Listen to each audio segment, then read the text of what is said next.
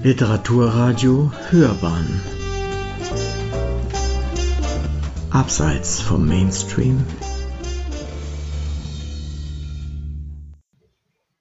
Ganz besonders möchte ich jedenfalls begrüßen meine frühere Kommilitonin und langjährige Kollegin Frau Dr. Berlinghoff, Bettina Berlinghoff. Sie werden auch gleich vielleicht noch sehen, warum. Dann den ersten, den ich hier so persönlich kennengelernt habe. Eben sind wir noch durch Nittendorf gefahren und wo wir sehr freundlich ganz am Anfang mit unserem, äh, unseren beiden Kindern aufgenommen wurden, äh, Herr Professor Heili. Und dann haben wir uns natürlich auch und im Umfeld von hm, Herz Marien, ich kann es mal in Saarbrücken ist es Maria Königin und hier ist es Herz Marien und ich schmeiße das immer durcheinander. Aber äh, dann freue ich mich auch, dass Frau, also ich Frau äh, Professor Schilz äh, kennenlerne. Wir haben uns bisher nur per Zoom. Und damit komme ich auch gleich schon zum, ähm, zur ersten Folie. Ähm, das ist jetzt so ein bisschen wie so ein ähm, schlechter evangelischer Prediger, der in sein Bücherregal gefasst hat und zufällig und was über und so gefunden hat. Aber es ist wirklich ein Zufall, dass ich vor wenigen Tagen mit einem Mitarbeiter ein Gespräch führte über E.T. Hoffmann. Er wusste, dass ich hier einen Vortrag halte und fragte mich nach List. Und dann habe ich also mal äh, in der Datei mal gesucht und ähm, stieße auf dieses Zitat, das List äh, aus einem äh, Reisebrief von List 1837 ähm, äh, datiert äh, an einen Schweizer ähm, Major, der in Paris lebte, Adolphe Pictet äh, aber geschrieben aus der Gemeinschaft mit äh, nicht nur seiner Lebensgefährtin Marie Dagou, sondern auch mit Georges Sand, äh, die er da, und da geht er darauf ein, ähm, im Departement Indre in Nohant besucht hatte. Und er schreibt da, äh, Sie können unten auch die äh, deutsche Übersetzung mitlesen, Nos, nos occupations et nos plaisirs, les voici, la lecture de quelques philosophes naïfs ou de quelques profonds poètes. Montaigne ou Dante, Hoffmann ou Shakespeare. La lettre d'un ami absent, de longues promenades sur les bords cachés de l'Indre, Flüsschen da, euh, puis au retour une mélodie qui résumait les émotions de la promenade. Ähm, was hier auffällt, ist, ähm, es geht gar nicht um die Frage, ob die das wirklich so gelesen haben, ob das jetzt real ist. Aber er war gerade in Paris vorher, hatte ein riesen Problem mit einem Konkurrenten, Sigismund Thalberg, und versuchte sich nun ähm, gegenüber dem Pariser Publikum äh, auch in das Licht zu setzen, dass er nicht nur Klavierspieler ist, sondern auch ein gebildeter äh, Mensch, ein äh, Literatus. Ähm, und ähm, in dem Kontext ist das zu verstehen. Es ist aber auf jeden Fall auffällig, dass man eben in Paris, das ist veröffentlicht in der Revue Gazette Musicale de Paris, als gebildet galt, wenn man mal so en passant mit Georges Sand, die natürlich jeder kannte, ähm, Montaigne, Dante Shakespeare und eben auch E.T.A. Hoffmann las. Zu einer Zeit, wo auch Robert Schumann das las, aber in Deutschland wäre man, glaube ich, nicht ganz so, also das war nicht ganz so schick, also nicht so außerordentlich äh, wie offensichtlich in Paris, dass man das nun zur Kenntnis nahm. Das ist übrigens aus der, deswegen das, das äh, aus dem Regal, ähm, der erste Band der sämtlichen Schriften von Franz Liszt, die der, der leider verstorbene äh, Ordinarius ähm, für Musikwissenschaft in Regensburg, äh, Detlef Altenburg, herausgegeben hatte. Und ich hoffe, wir arbeiten gerade daran, dass es bald eine digitale Ausgabe gibt. Ähm, da warten wir im September auf Antwort von der DFG. Und dann hätten wir endlich auch wieder eine Regensburg äh, Saarbrücker Zusammenarbeit, auf die ich mich jedenfalls sehr freue.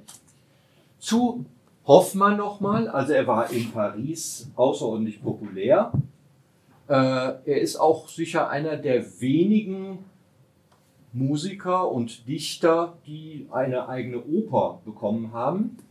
Äh, die kennen Sie, mit Sicherheit äh, Jacques Offenbach Leconte d'Offmann. Hier nach der Uraufführung 1881 eine Illustration, in der nun einige seiner Geschichten ähm, aufgegriffen werden, als also der Dichter Hoffmann, aber nicht äh, der Musiker.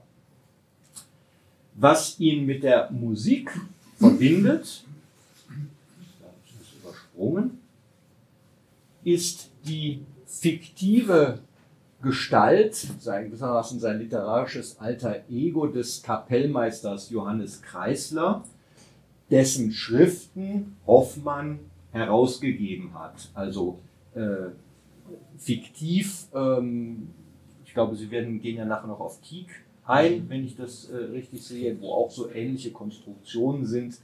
Ähm, und ähm, die diese Schriften, die nun von ihm, Hoffmann, sind, zu einer ganz konkret, über Beethoven werden wir später noch kommen, ähm, die hat er eingebunden unter anderem in die Fantasiestücke in Kalos Manier, zum Beispiel in den großen Beethoven, Beethoven-Rezensionen, auch in, den, in die Lebensansichten des Katers Moore. Hier ist nun Hoffmann ähm, eine, äh, in einer Zeit, in der er eigentlich äh, von Hause aus Jurist, Kapellmeister und Musiker werden will. Und er hat auch ein ganz beachtliches Övre hinterlassen. Ich komme gleich noch ähm, an zwei Beispielen dazu. Diese Figur nun wiederum hat Musikgeschichte gemacht. Also ähm, Hoffmann ist jemand, der Musikgeschichte in einigen Punkten mitgeschrieben hat.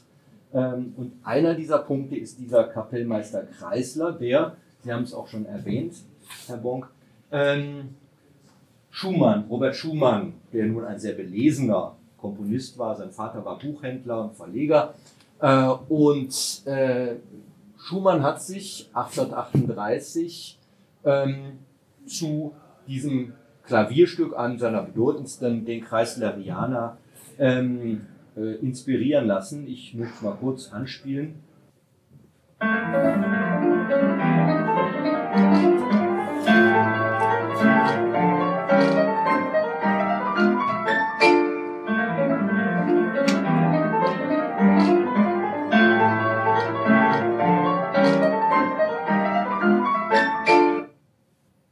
Das hat er auch weitergegeben an jemand, der ihn 1853 im, in Düsseldorf äh, in der Wilkerstraße, das Haus steht noch, äh, wird zurzeit re äh, renoviert. Dort genau hat der junge Johannes Brahms von Weimar kommend, von der Altenburg, ähm, Schumann besucht. Er war von Liszt enttäuscht und fand bei Schumann und seiner Frau Clara ein offenes Ohr und äh, auch Brahms hat sich dann von diesem von dieser fiktiven Gestalt des Kapellmeisters Johannes Kreisler inspirieren lassen, hat äh, seinen im privaten Bereich sein Trio Opus 8 äh, so gezeichnet.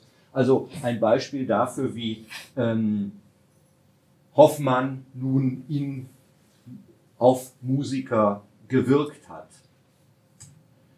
Ein literarisch wie musikgeschichtlich hoch, hochinteressantes Beispiel ist seine Erzählung Don Juan von 1813, in der er eine Geschichte erzählt, wie er in einem Ort, Vorbild ist ein Hotel in, ein Gasthof in Bamberg, ähm, feststellt, dass sein Zimmer mit dem Theater verbunden ist und an dem Abend Don Giovanni von Mozart aufgeführt wird und das zu seiner besonderen Freude auch noch auf Italienisch, weil man dann nämlich die Rezitative hatte. Also wenn man das auf Deutsch aufführte, dann sprach man diese Rezitative, was Hoffmann außerordentlich gestört hat. Kann es auch nachempfinden. Das hat übrigens erst Gustav Mahler ähm, wieder eingeführt, dass man diese Rezitative dann Deutsch übersetzt gesungen hat, was problematisch war, aber man hat dann versucht, sich ein bisschen zu behelfen. Und diese Deutung, die er dann, also er sitzt da, geht in die, geht in die Vorstellung und auf einmal spürt er, wie jemand neben ihm oder hinter ihm sitzt und es stellt sich dann raus, als die Pause ist, äh, dass das Donna Anna ist. Im Bühnenkostüm. Es bleibt ein bisschen, also es ist nicht die Sängerin, sondern wirklich die Gestalt. Und mit der unterhält er sich dann. Sie duzt ihn auch, sie spricht mit ihm. Und äh, hier sehen wir schon so einige ähm, Konstanten der, äh, seines Musikverständnisses im Andante der Ouvertüre, also dem Anfang der Ouvertüre, ergriffen mich die Schauer des furchtbaren unterirdischen Regno al Pianto, also des, äh, des Reichs des, des ähm, wo Heulen und Zähneknirschen ist. Äh, grausenerregende Ahnungen des Entsetzlichen erfüllten mein Gemüt und weiter unten heißt es dann, indem sie, Donna Anna, über den Don Juan, über ihre Rolle sprach, war es, als öffneten sich mir nun, nun erst die Tiefen des Meisterwerks und ich konnte hell hineinblicken und einer fremden Welt fantastischer Erscheinungen deutlich erkennen.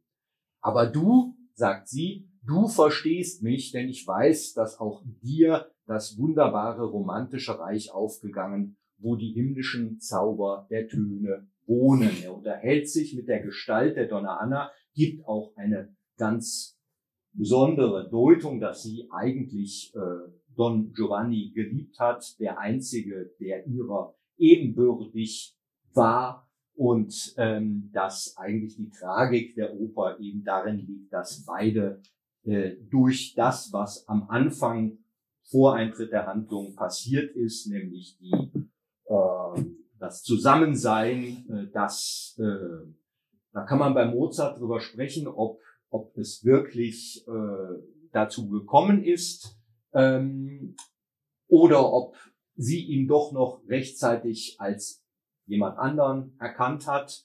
Ähm, das ist ein eigenes Thema, äh, aber Hoffmann bejaht das und sagt, das waren die beiden, die eigentlich zusammengehören. Er gibt der Oper eine romantische Deutung, die bis weit ins 20. Jahrhundert hinein eigentlich äh, geprägt hat. Das ist so eine der, äh, ich werde auf diesen Punkt äh, noch später zurückkommen. Er selbst hat auch versucht, Musikgeschichte zu schreiben, vor allem neben einigen anderen Kompositionen. Ich werde Ihnen ein kurzes Beispiel Hören wir heute Abend zufällig das äh, Klaviertrio in S-Dur? Nein, ne? Ich will gleich einen kurzen. Äh, Aber die Kreisleriane. Also. Ähm, Hoffmann hat eine durchaus bedeutende Oper geschrieben, Undine, nach dem, dem Stoff von äh, äh de la Motte Fouquet, ähm, die 1816 im Königlichen Schauspielhaus in Berlin uraufgeführt wurde.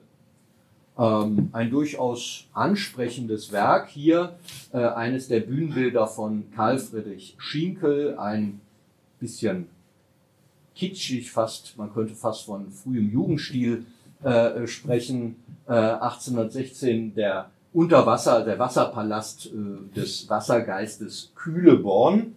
Ähm, erkennen kann man Schinkel hier im zweiten Akt äh, mit einem Bühnenbild äh, einer Reichsstadt mit einem Brunnen in der Mitte. Also wenn Sie die Kathedralen da sehen, das ist schon, das entspricht einigen Bildern, die man auch in der Nationalgalerie in äh, Berlin oder auch in der alten Pinakothek äh, versus die neue.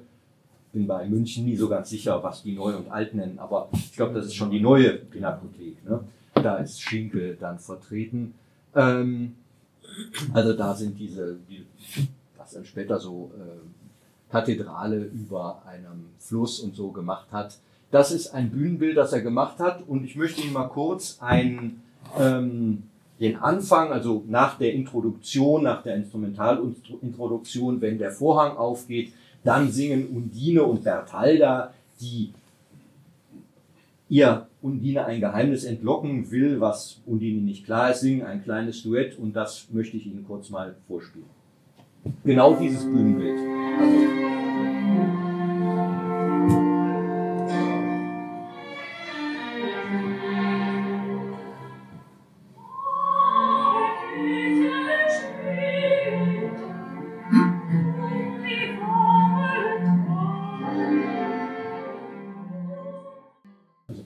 Duettino zwischen Undine und Bertalda, zwei Frauengestalten der Oper zu Beginn des zweiten Aktes eben auf diesem Platz.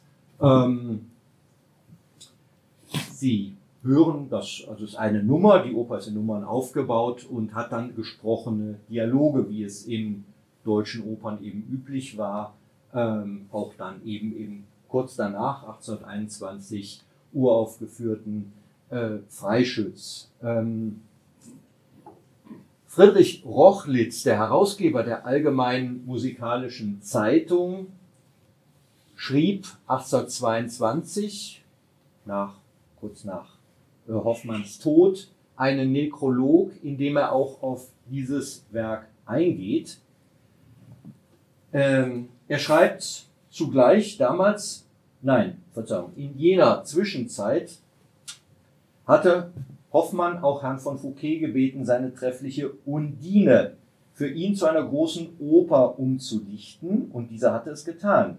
Das Gedicht zeigte treffliche Partien, aber nicht genugsame Kenntnis des Theaters. Öffentlichen Nachrichten nach, er selbst hatte das Werk, kannte die Partitur schon vorher, aber hatte es nicht gesehen in Berlin, ähm, machte das Stück im Ganzen zwar einiges, doch nicht das verhoffte Glück.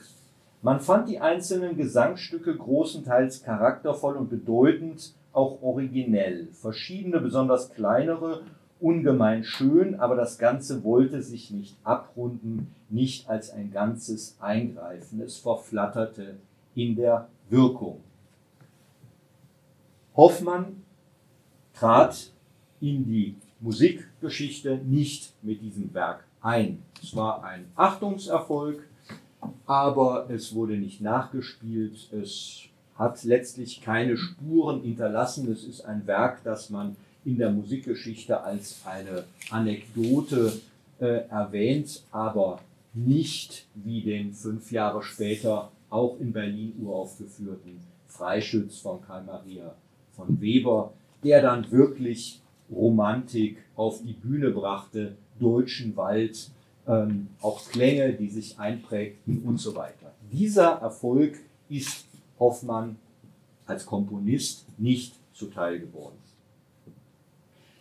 Ich hatte eben das Klaviertrio erwähnt und um mal ein Stück auch Instrumentalmusik von ihm äh, äh, zu zeigen, ähm, ähm, hier das erste Klaviertrio, nur der Anfang, nur kurz da reinhören. Ein wirkliches Meisterwerk, ein großartiges Stück Musik, ähm, damit Sie auch einen Eindruck von ähm, seinem äh, Musikstil in der äh, Klavierkammermusik haben.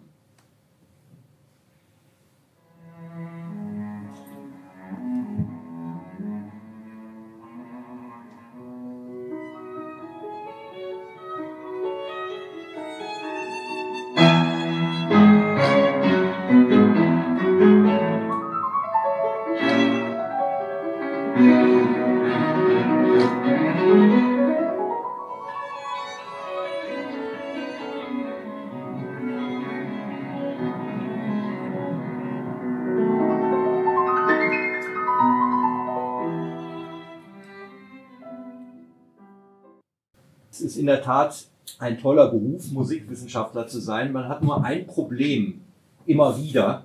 Ähm, das geht mir nicht alleine so.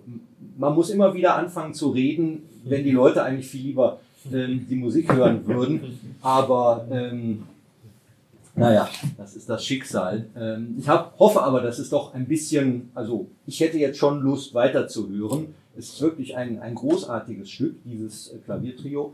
Und man sieht daran, dass Hoffmann wirklich als Komponist ein Meister seines Faches war, ähm, wenn er auch nicht, und dazu komme ich noch, ähm, eben mit seiner Musik als Romantiker in der Form in die Geschichte eingegangen ist, wie er in dem Eingangs von dem List-Zitat vom Anfang beispielsweise als äh, Dichter hervortrat.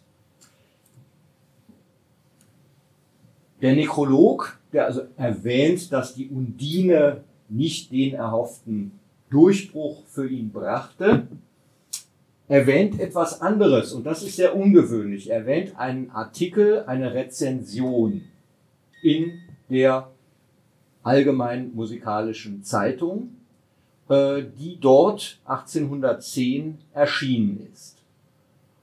Und dazu äußert sich Rochlitz nun sehr ausführlich. Zugleich sandte man ihm die eben in den Händen der Notenstecher befindliche große herrliche Symphonie von Beethoven aus C-Moll, die fünfte, in Partitur. Mit dem Gesuch darüber zu schreiben, möchte es nun eine eigentliche Rezension werden, deren es aber bei solch einem Werk und solch einem Meister wohl kaum bedürfe, oder eine Betrachtung darüber, eine Fantasie über die Fantasie, ein Kunstwerk über das Kunstwerk etc. In zehn Tagen schon ging beides ein, das ist äh, übertrieben, hat glaube ich äh, fast ein Jahr gebraucht, Hoffmann. Ähm, aber es ist dann eingegangen, 1810 und im Juli wurde es auch veröffentlicht.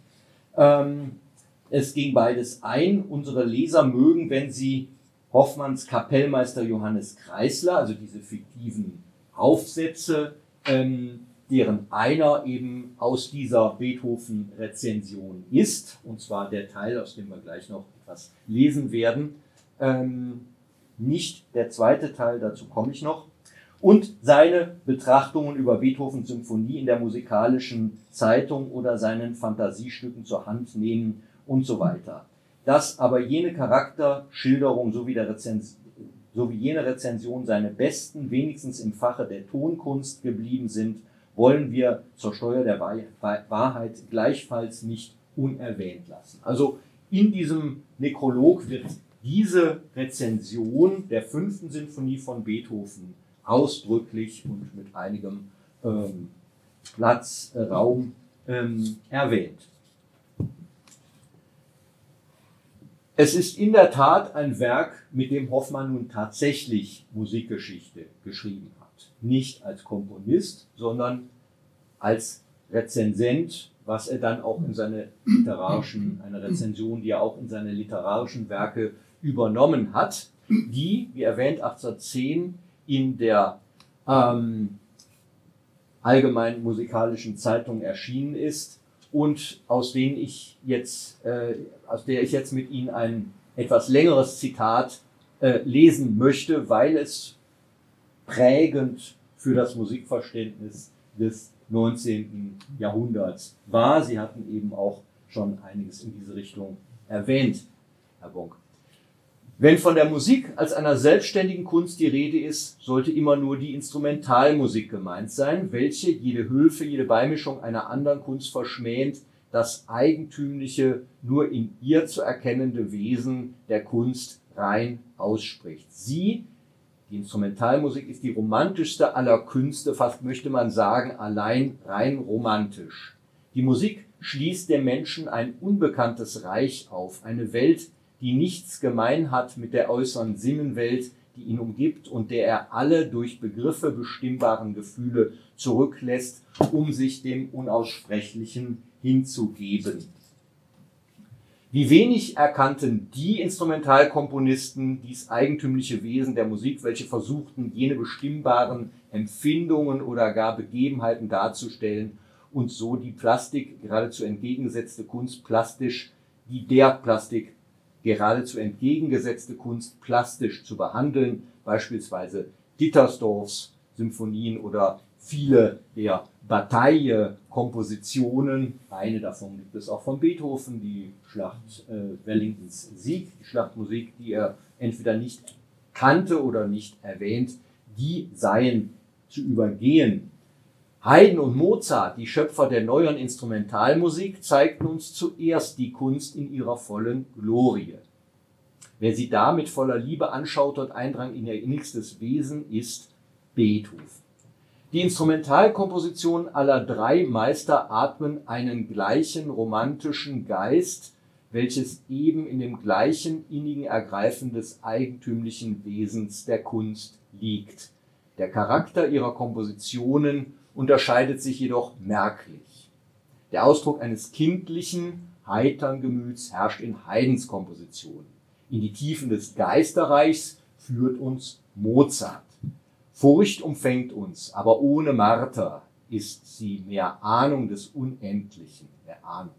Liebe und Wehmut tönen in holden Stimmen, die Macht der Geisterwelt geht auf in hellem Purpurschimmer und in unaussprechlicher Sehnsucht ziehen wir den Gestalten nach, die freundlich uns in ihre Reihen winken, im ewigen Sphärentanze durch die Wolken fliegen. So öffnet uns auch Beethovens Instrumentalmusik das Reich des Ungeheuren und Unermesslichen. Haydn fasst das Menschliche im menschlichen Leben romantisch auf, er ist kommensurabler für die Mehrzahl. Mozart nimmt das Übermenschliche, das Wunderbare, welches im inneren Geiste wohnt, in Anspruch. Beethovens Musik bewegt die Hebel des Schauers, der Furcht, des Entsetzens, des Schmerzes und erweckt jene unendliche Sehnsucht, die das Wesen der Romantik ist. Beethoven ist ein rein romantischer, eben deshalb ein wahrhaft musikalischer Komponist und daher mag es kommen, dass ihm Vokalmusik weniger gelingt und seine Instrumentalmusik selten die Menge anspricht. Tief im Gemüte trägt Beethoven die Romantik der Musik, die er mit hoher Genialität und Besonnenheit in seinen Werken ausspricht. Lebhafter hat Rezensent dies nie gefühlt als bei der vorliegenden Symphonie, die in einem bis zum Ende fortsteigenden Klimax jene Romantik Beethovens mehr als irgendein anderes seiner Werke entfaltet und den Zuhörer unwiderstehlich fortreißt in das wundervolle Geisterreich des Unendlichen. 1810 ein Text, der zum Kanon jeder Musikgeschichte zählt.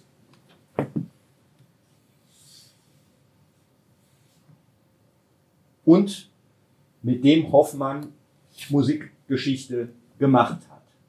Der, dieser Text ist nicht nur, weil er ein interessanter Text ist, Standardtext jeder, also eben nicht nur einer Geschichte der Musikkritik, sondern wirklich der Musikgeschichte. Und ich werde gleich noch versuchen, ein paar Punkte aufzuzeigen, warum. Hans-Georg Gadamer, der Heidelberger Philosoph, hat mal in seinem großen Werk äh, ähm, Methode, Wahrheit, Wahrheit, und, und Methode, Methode, danke, ja. Dann steht man auf dem Schlauch auf einmal. Wahrheit und Methode. Äh, sinngemäß gesagt, man versteht einen Text nur, wenn man die darin offengelegte Frage verstanden hat. Man muss also wissen, worauf bezieht. Das gilt, glaube ich, sogar für jede Notiz, die wir im Haushalt schreiben, im Haus schreiben oder irgendjemandem. Äh, es gibt ja irgendeinen Anlass, weshalb man das schreibt. Und wenn man nur Tagebuch führt, um sich selber Rechenschaft abzugeben.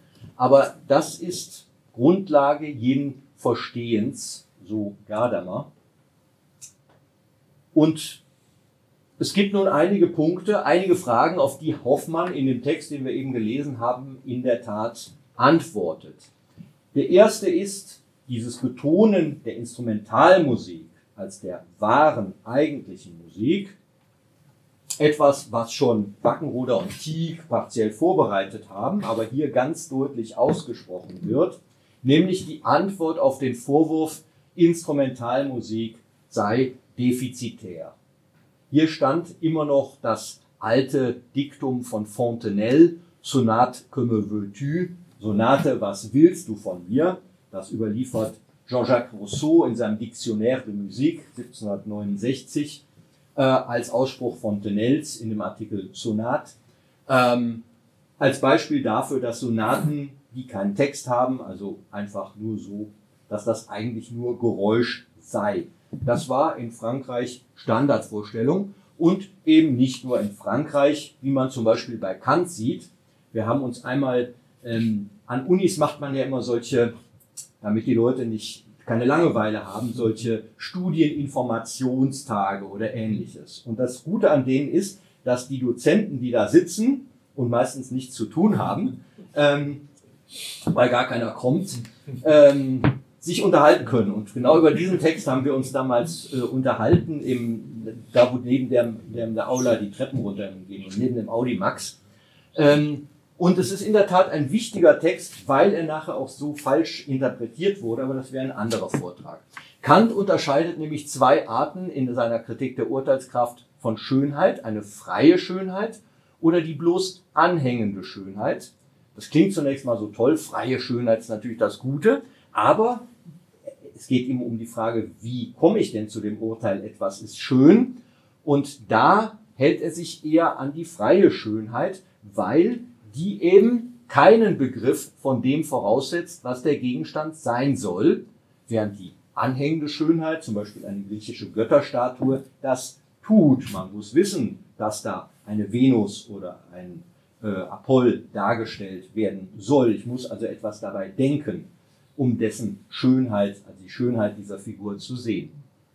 Ein reines Geschmacksurteil, so Kant, sei nur möglich von Schönheiten, ein reines, von Schönheiten, die gar keinem nach Begriffen in Ansehung seines Zwecks bestimmten Gegenstande zukommen, sondern frei für sich gefallen. Und dazu zählt er nun Arabesken, Zeichnungen à la Grec nennt er das, also so Tapeten, bemalte Tapeten, ähm, Laufberg eben auf Papiertapeten und fügt dann hinzu, man kann auch das, was man in der Musik Fantasien ohne Thema nennt, ja die ganze Musik ohne Text zu derselben Art zählen. Also Instrumentalmusik ist für Kant 1790 noch letztlich so eine Art Arabeske wie bemalte Tapeten. Etwas, bei dem man sich nichts denken muss und auch nichts denken kann. Freie Schönheit. Das hat später Hanslick missinterpretiert, aber ähm, das wäre ein anderer Vortrag. Ähm, dennoch ist es wichtig, das zu wissen, dass das im Raume stand. Es war nicht ausgemacht um 1800, dass Instrumentalmusik etwas ist, was uns überhaupt irgendetwas sagen kann. Das zweite, was Hoffmann, also auf diesen Vorwurf einer Instrument, ein, ein, des Defizitären der Instrumentalmusik geht Hoffmann mit seinem Betonen der Instrumentalmusik als der eigentlichen Musik ein. Etwas anderes, was er in diesem Text nachdrücklich geprägt hat, ist die klassische Trias, die noch heute jeder Musiklehrer wahrscheinlich, wenn Sie Musikunterricht hatten, auch gehört haben. Klassik ist Haydn, Mozart, Beethoven und geht also von ähm, im Zweifel so 1770, äh, ist ein bisschen schwierig, bis Beethovens Tod 1827, kann man ein bisschen variieren, aber ähm, das ist so eine Vorstellung von der Klassik. Das ist etwas, was Hoffmann mitgeprägt hat, dass er das nicht aus, sich aus dem Bauch irgendwie äh, einfach so spontan erfunden hat, geht aus einem Brief von Beethoven, der mir jetzt bei einer Habilitationsschrift, die ich gerade las, ähm, wieder der evangelische Pastor, der zufällig was mhm. gefunden hat, aber es ist in der Tat, es lag gerade da vor mir.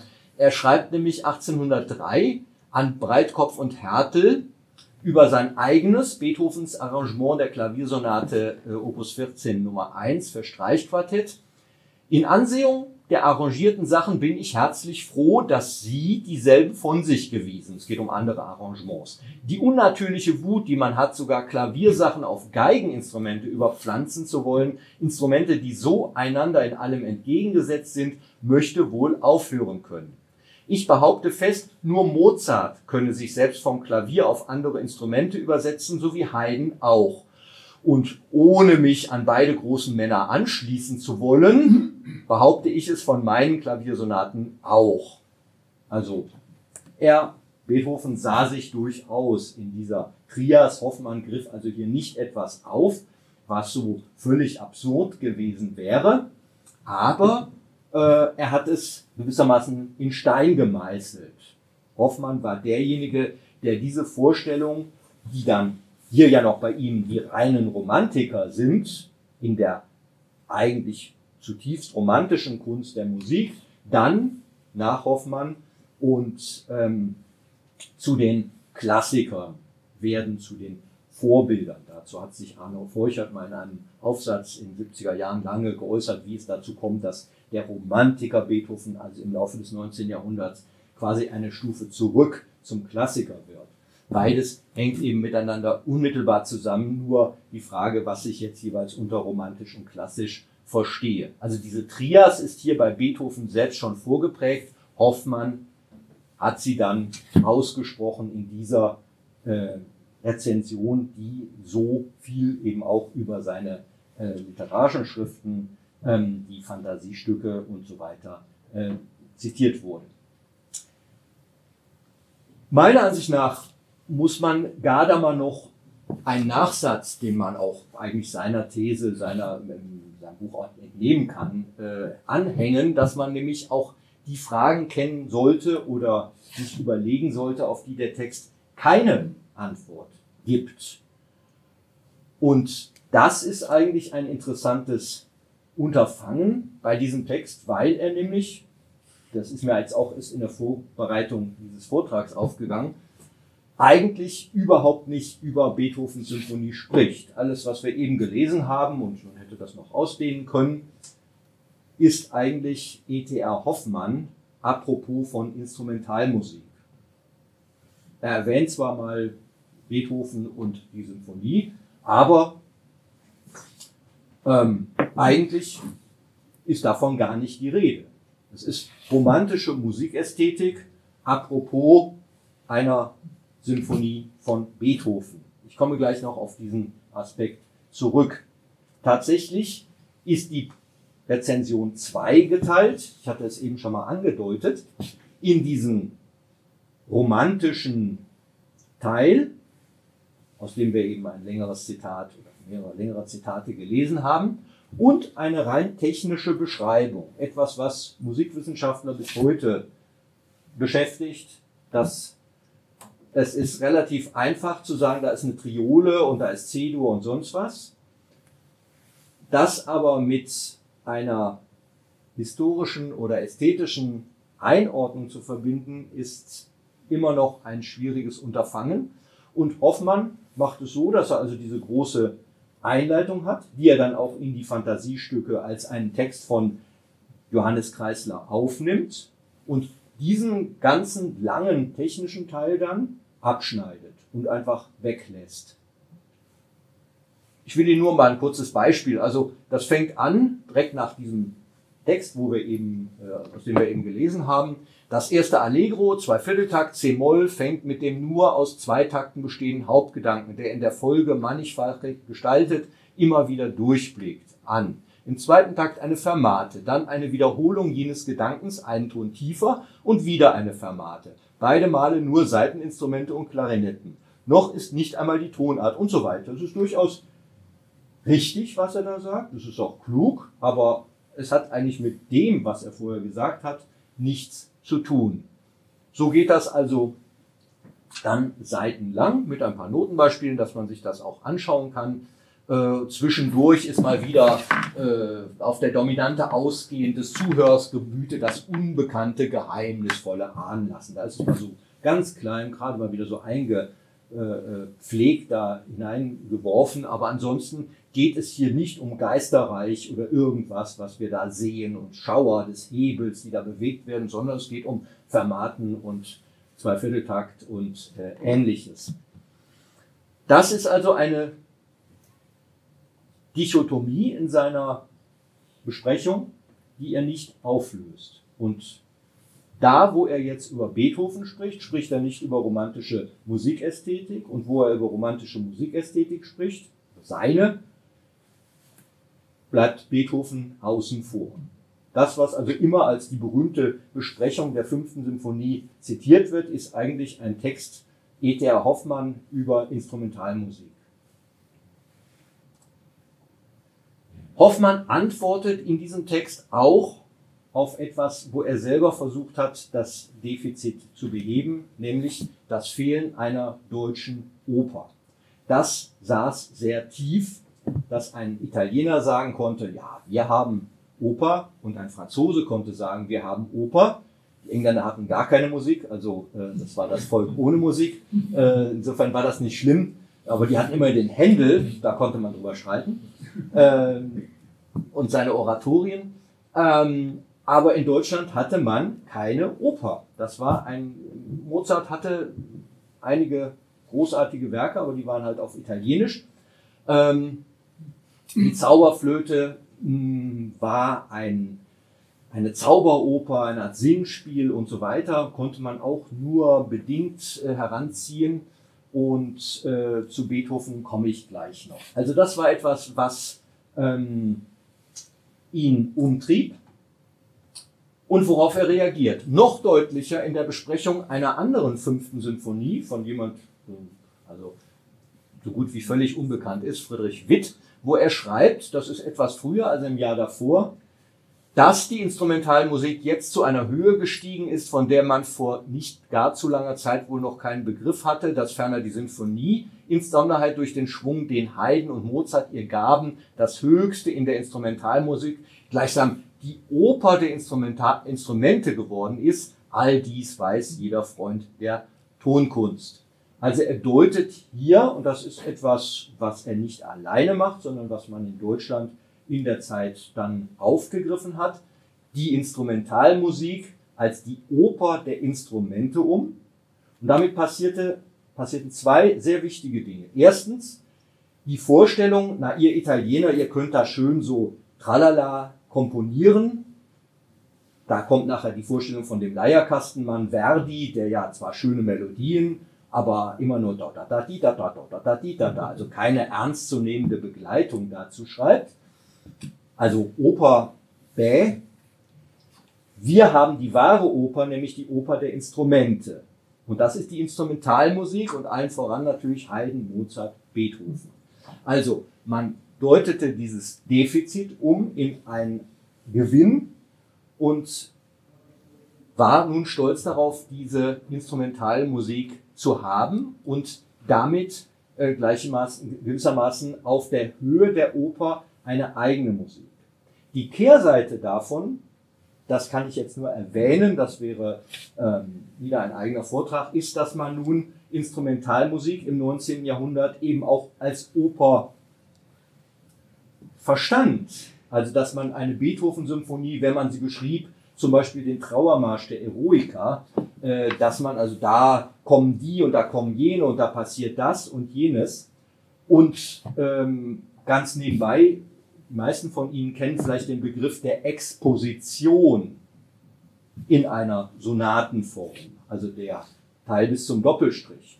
Beethoven, Mozart wären, wenn, wenn wir ihnen sagen würden, also die Exposition von der Eroica, die finde ich ganz toll oder die hat mir gefallen oder sowas, das hätte sie erstmal irritiert. Sie hätten es dann verstanden, wenn man es ihnen erklärt hätte, aber den Begriff kannten sie nicht. Der kam erst in den 1830er Jahren, also nach Hoffmann und all dem auf, weil man nun Symphonien als Dramen verstand, also als Opern in der Instrumente, in denen es nun eine Exposition und einen Höhepunkt und eine Lösung zu etwas gab. Also aus diesem Verständnis äh, von Instrumentalmusik als Drama ist dieser Begriff der Exposition äh, entstanden. Den es bis dahin, also Beethoven spricht zum Beispiel nicht von Sonatenform, sondern von einer Komposition in zwei Teilen. Damit meint er bis zum Doppelstrich und danach. Und wenn es nur ein Teil ist, dann ist es eine Bagatelle, keine Sonatenform. So schreibt er es auch in seinen Skizzen. Also das ist etwas, worauf auf dieses Defizit reagiert Hoffmann und prägt damit gleichzeitig auch eine Rezeptionshaltung für die Symphonien, diese eben nun auch, gerade die Beethovens, als Dramen zu verstehen. Jemand, der hier sehr stark mitgeprägt hat, war ähm, eine Dame, die ähm, das Bild von Deutschland als dem Land der Dichter und Denker ganz nachträglich geprägt hat. Madame de Stael, ähm, die enge Kontakte, Sie sehen es 1813, die deutsche Übersetzung 1815, aber die Ideen sind älter und kursierten wohl auch. Es ist mir jetzt nicht gelungen, einen konkreten Kontakt zwischen beispielsweise den Brüdern Schlegel, die in engem Austausch mit Germain de Stael äh, standen, ähm, und Hoffmann äh, nachzuweisen, aber es sind sicher Ideen, die auch in der Zeit ähm, kursierten. Und äh, eine der Thesen, die sie vertritt, sie hat ein sehr idealisiertes Deutschlandbild, was Napoleon furchtbar geärgert hat. Deswegen hat er die Erstauflage, hier ist die dann ähm, in London erschienen. Ähm, die Erstauflage in Paris hat er äh, vernichten lassen. Ähm, Heine hat sich seinerseits darüber geärgert, dass er ein viel zu idealisiertes äh, und auch politisch rückwärtsgewandtes, antinapoleonisches ähm, Deutschlandbild prägen würde. Daher Heines de l'Allemagne, indem er sich auch mit der Geschichte der Philosophie und Religion in Deutschland auseinandersetzt. Ähm, sie schreibt, Germaine de Stahl hier in deutscher Übersetzung, im Allgemeinen haben die Deutschen mehr Empfänglichkeit für die Kunst, als sie Geschicklichkeit besitzen, diese Kunst auszuüben. Kaum haben sie einen Eindruck erhalten, so ziehen sie daraus eine Menge Ideen, die Dichter und Denker halten. Sie sprechen viel von Geheimnis, aber nur um es zu offenbaren und man kann keine Art von Eigentümlichkeit in Deutschland aufweisen, ohne dass jeder erklären will, wie man dazu gekommen ist. Die Deutschen das ist jetzt eben interessant aus der französischen Sicht, zeichnen sich in der Instrumentalmusik aus. Hier wird also auch nun aus französischer Sicht die Instrumentalmusik zu einer deutschen Kunst.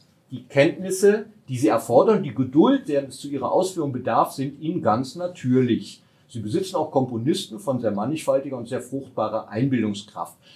Nur eine Einwendung möchte ich gegen ihr Genie als Musiker machen. Sie bringen zu viel Geist in ihre Werke. Sie denken zu viel über das, was sie machen. In den schönen Künsten steht der Instinkt über dem Gedanken, sagt sie als Französin. Die deutschen Komponisten folgen dem Sinn der Worte allzu genau. Freilich ein großes Verdienst für die, welche die Worte höher achten als die Musik, wobei sich auch nicht leugnen lässt, dass der Mangel an Übereinstimmung zwischen dem Sinn der einen und dem Ausdruck der anderen sehr unangenehm sein werde. Ein interessantes Buch und hier also ein französischer Sicht auf die ähm, deutsche Instrumentalmusik, die eben als deutsche wahrgenommen wird. Ein weiterer, könnte man sagen, ein weiteres Defizit des Hoffmannschen Textes ist etwas, was mir auch jetzt erst bewusst geworden ist bei der Vorbereitung dieses Vortrags. Ähm, wenn jemand die fünfte hört, wird ihm ja sicher im Gedächtnis bleiben, dass da am Schluss C-Dur hoch und runter kommt mit Posaunen und Trompeten und also wirklich tatsächlich erstmals Posaunen auch in der Symphonie eingesetzt. Dieser C-Dur-Dreiklang, der nun dieses C-Moll überwindet, vom Dunkel zum Licht oder per Aspera ad Astra oder wie immer man das nun interpretieren will. Es ist jedenfalls unüberhörbar und es gibt die Anekdote, dass ähm, bei der Pariser Erstaufführung der Symphonie Ende der 20er Jahre äh, Veteranen aufgesprungen seien und gerufen hätten, c'est l'empereur, c'est l'empereur. Also das nun als quasi Hymnus auf Napoleon verstanden hätten. Ähm, bei Hoffmann spielt dieser triumphale Schluss überhaupt keine Rolle. Er, in diesem technischen Teil erwähnt er einmal beim ersten Mal sogar ganz überlesen. Mit dem prächtigen jauchzenden, jauchzenden Thema des Schlusssatzes C-Dur fällt das ganze Orchester, dem jetzt noch kleine Flöten, Posaunen und Kontrafagott hinzutreten, ein wie ein strahlendes, blendendes Sonnenlicht, das plötzlich die tiefe Nacht erleuchtet. Die Sätze dieses Allegro sind breiter behandelt und so weiter. Das ist alles. Also das ist alles zu diesem triumphalen C-Dur kommt dann da dieses Thema, das, das bringt also, von dem bringt er, von diesem C-Dur-Akkord, der Dreiklang, bringt er auch gar kein äh, Notenbeispiel.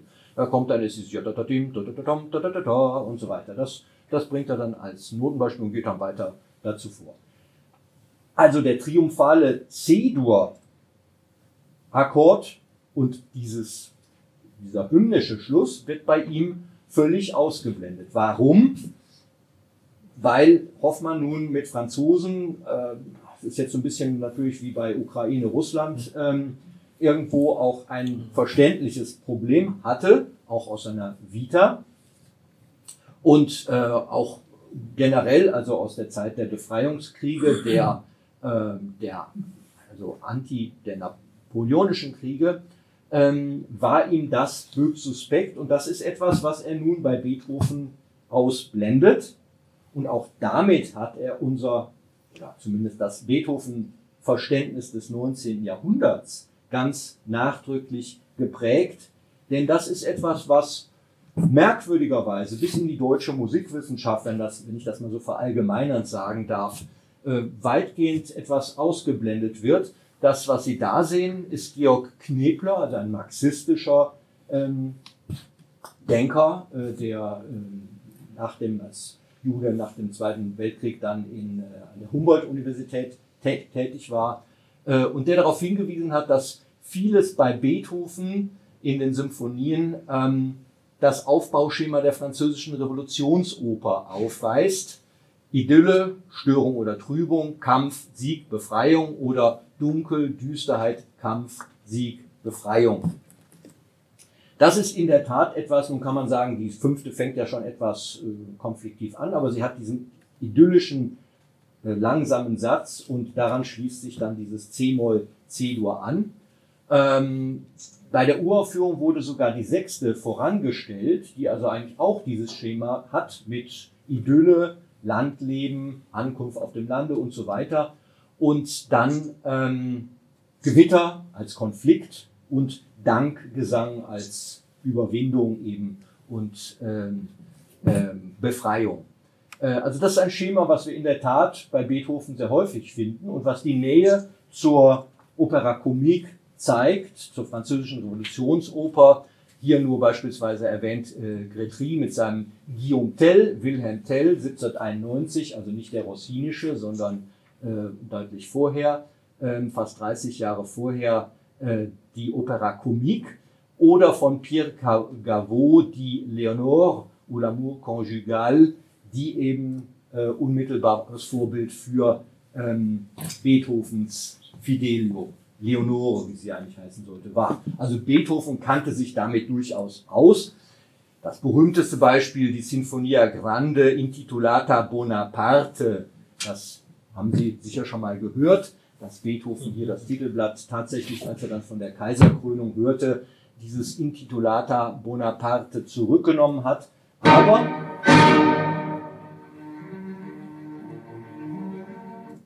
das nur so als revolutionärer Impetus, der da auch zu hören ist. Äh, und er schreibt, äh, also sein, Schüler Ferdinand Ries schreibt 1803, die Symphonie will er ihnen an den Verleger Simrock ähm, er hat viel Lust, selbe Bonaparte zu dedizieren, wenn nicht, weil Lobkowitz sie auf ein Halbjahr haben und 400 Guld geben will, dann wird sie Bonaparte genannt. Also der Bezug ist da. Das ist alles etwas nun hier bei der dritten, aber ein Napoleon-Bezug, der bei Hoffmann, ein Frankreich-Bezug, völlig ausgeblendet wird. Und das ist wohl auch der Anlass, warum er diesen triumphalen Schluss ausblendet in seiner Besprechung. Der kommt weder im ersten ästhetischen Teil noch eben außer dem Einsatz, den wir eben gelesen haben, im zweiten Teil vor. Tatsächlich ist seine Deutung Beethovens eine Umdeutung, mit der er, und da hat Hoffmann wirklich Musikgeschichte geprägt, das Musikverständnis des 19. Jahrhunderts geprägt hat. Wie sehr, jetzt komme ich wieder zum Anfang zurück zu Liszt, hier äh, Heine über die französische Bühne einen äh, Brief aus Paris nach Deutschland geschrieben, in dem er nun sich mit der Musik in Paris auseinandersetzt und eben auch mit Berlioz und Liszt. Er stellt gegenüber etwas, was er vorher auf die Oper gemacht hat, äh, den modernen äh, Meyerbeer gegen den romantischen, müsste man sagen, äh, Rossini, der also dem Ancien Regime entspricht, der aristokratisch ist. Das ist das, was er vorzieht. Aber er ist sich bewusst, Heine, dass Meyerbeer in der Opera der modernere ist. Aus den vorhergehenden Bemerkungen werden Sie, das gegenüber die beiden, die gegenwärtige Bedeutung der französischen großen Oper begriffen haben. Die schöne Aristokratie diese Elite, die sich durch Rang, Bildung, Geburt, Fashion und Müßiggang auszeichnet, flüchtete sich in die italienische Oper zu Rossini. In diese musikalische Oase, wo die großen Nachtigallen der Kunst noch immer trillern, die Quellen der Melodie noch immer zaubervoll rieseln und die Palmen der Schönheit mit ihren stolzen Fächern Beifall winken. Während ringsumher eine blasse Sandwüste, eine Sahara der Musik. Nur einzelne gute Konzerte tauchen manchmal hervor in dieser Wüste und gewähren dem Freunde der Tonkunst hier in Paris eine außerordentliche Labung. Dahin gehörten diese Winter die Sonntage des Conservatoire, wo insbesondere die Sinfonien Beethovens aufgeführt wurden, einige Privatsoireen auf der Rue de Bondy und besonders die Konzerte von Berlioz und Liszt. Die beiden letztern sind wohl die merkwürdigsten Erscheinungen in der hiesigen musikalischen Welt. Ich sage die merkwürdigsten, nicht die schönsten, nicht die erfreulichsten. Von Berlioz werden wir bald eine Oper haben. Seine Geistesrichtung ist das Fantastische, nicht verbunden mit Gemüt, sondern mit Sentimentalität. Er hat große Ähnlichkeit mit Callot, Gozzi und Hoffmann. Schon seine äußere Erscheinung deutet darauf hin. Es ist schade, dass er seine ungeheure antediluvianische Frisur, diese aufsträubenden Haare, die über seine Stirne wie ein Wald über eine schroffe Felswand sich erhoben, abschneiden lassen. Er berichtet dann von äh, seinem Eindruck von der Uraufführung der Symphonie Fantastique, wo Berlioz immer, wenn er die Miss Smith, die, ange, die angebetete Schauspielerin da in der Loge sah, wie wild auf die Pauke gehauen habe. Und letztens habe er ihn nochmal wieder äh, mit der Symphonie Fantastique gehört und Miss Smith sei nun mittlerweile Frau Berlioz, Madame Berlioz geworden. Er haue immer noch auf die Pauke, aber nicht mehr so laut. Also, das wird da im Folgenden beschrieben, das habe ich jetzt übersprungen. Aber er kommt dann auf Liszt, der der nächste Wahlverwandte von Berlioz ist und dessen Musik am besten zu exekutieren weiß. Dass ein so unruhiger Kopf, der von allen Nöten und Doktrinen der Zeit in die Wirre getrieben wird, der das Bedürfnis fühlt, sich um alle Bedürfnisse der Menschheit zu bekümmern und gern die Nase in alle Töpfe steckt, worin der liebe Gott die Zukunft kocht, dass Franz Liszt kein stiller Klavierspieler für ruhige Staatsbürger und gemütliche Schlafmützen sein kann, das versteht sich von selbst. Das ist nun der Bürgerschreck mit seiner Musik, die ihm aber nicht ganz angenehm ist. Und jetzt kommt er auf den zu sprechen, dessen Musik ihm angenehm ist, wie vorher Rossini gegenüber Meyerbeer. Es ist Chopin, der nicht bloß als Virtuose durch technische Vollendung glänzt, sondern auch als Komponist das Höchste leistet. Chopin ist der Liebling jener Elite, hier greift er den Anfang wieder auf, die in der Musik die höchsten Geistesgenüsse sucht. Sein Ruhm ist aristokratischer Art, er ist parfümiert von den Lobsprüchen der guten Gesellschaft, er ist vornehm wie seine Person. Ja, dem Chopin muss man Genie zusprechen. Er ist nicht bloß Virtuose, er ist auch Poet. Er kann uns die Poesie, die in seiner Seele lebt, zur Anschauung bringen. Er ist Tondichter und nichts gleich dem Genuss, den er uns verschafft, wenn er am Klavier sitzt und improvisiert. Er stammt aus dem Lande Mozarts, Raphaels, Goethes. Sein wahres Vaterland ist das Traumreich der Poesie.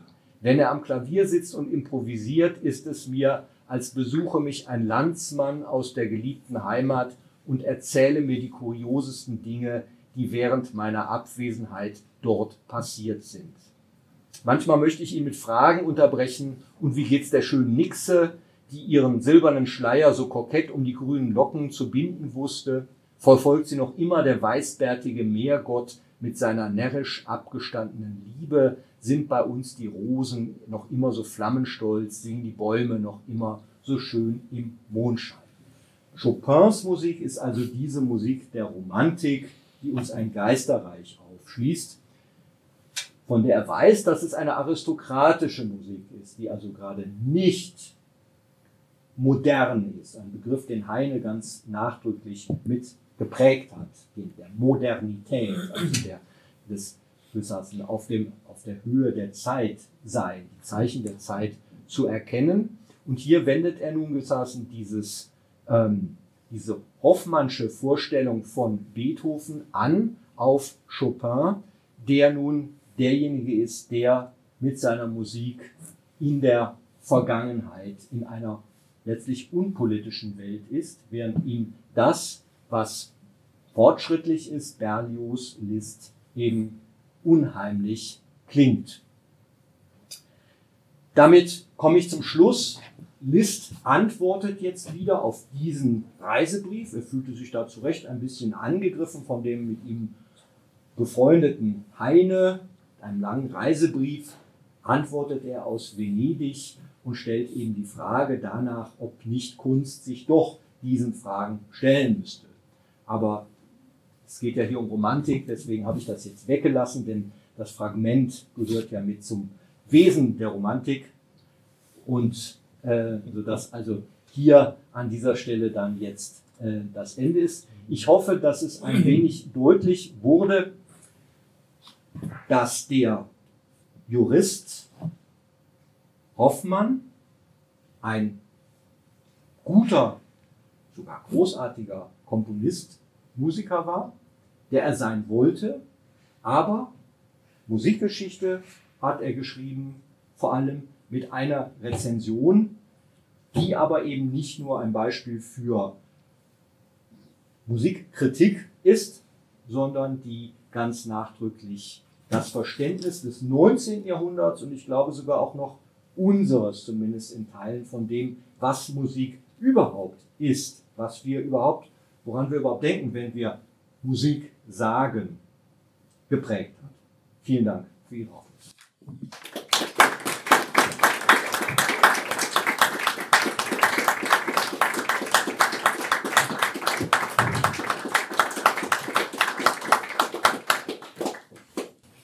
Ja, Sie hören es äh, am Applaus. Es war eine ganz wunderbare Einführung in das Thema Hoffmann und Musik.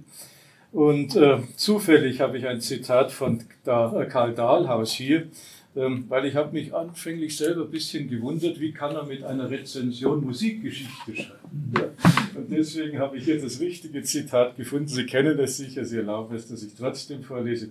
Karl Dahlhaus formulierte, die Literatur über Musik ist kein bloßer Reflex dessen, was in der musikalischen Praxis der Komposition, Interpretation und Rezeption geschieht, sondern gehört in einem gewissen Sinne zu den konstitutiven Momenten der Musik selbst. Ja, also ich finde das ganz großartig, ist vielleicht auch im Hintergrund der romantisches Verständnis, dass Literatur, Musik, Kritik, Wissenschaft eine Einheit bilden. Ganz herzlichen Dank, verehrter Herr Kollege Kleinert. Großartig, großartig. Das Schöne der Musik als Anfang des Schrecklichen bei Wackenroder, Hoffmann und Schopenhauer oder auf der Suche nach einer schwarzen Romantik in der Musikästhetik. Einführung. Helle Romantik oder die Verortung der Musik im Himmelreich des lichtvollen Los. Im menschlichen Leben gibt es Augenblicke, in denen aufleuchtet, was irgendwie von jeher erwartet worden ist. Sie vermitteln eine Ahnung davon, dass es mehr gibt als den oft grauen Alltag.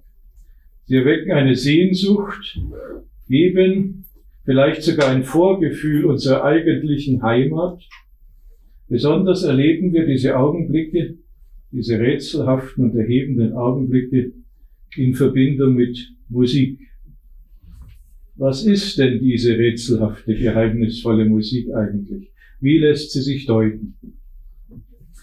Insbesondere Dichter aus der romantischen Epoche wie Heinrich Wackenroder, Ludwig Tieck, Etja Hoffmann oder auch Friedrich Schlegel haben nicht nur das Bewusstsein einer Reihe von herausragenden Komponisten geprägt, sondern auch unser aller Verständnis dessen, was Romantik und insbesondere romantische Musik eigentlich ist und heißen mag.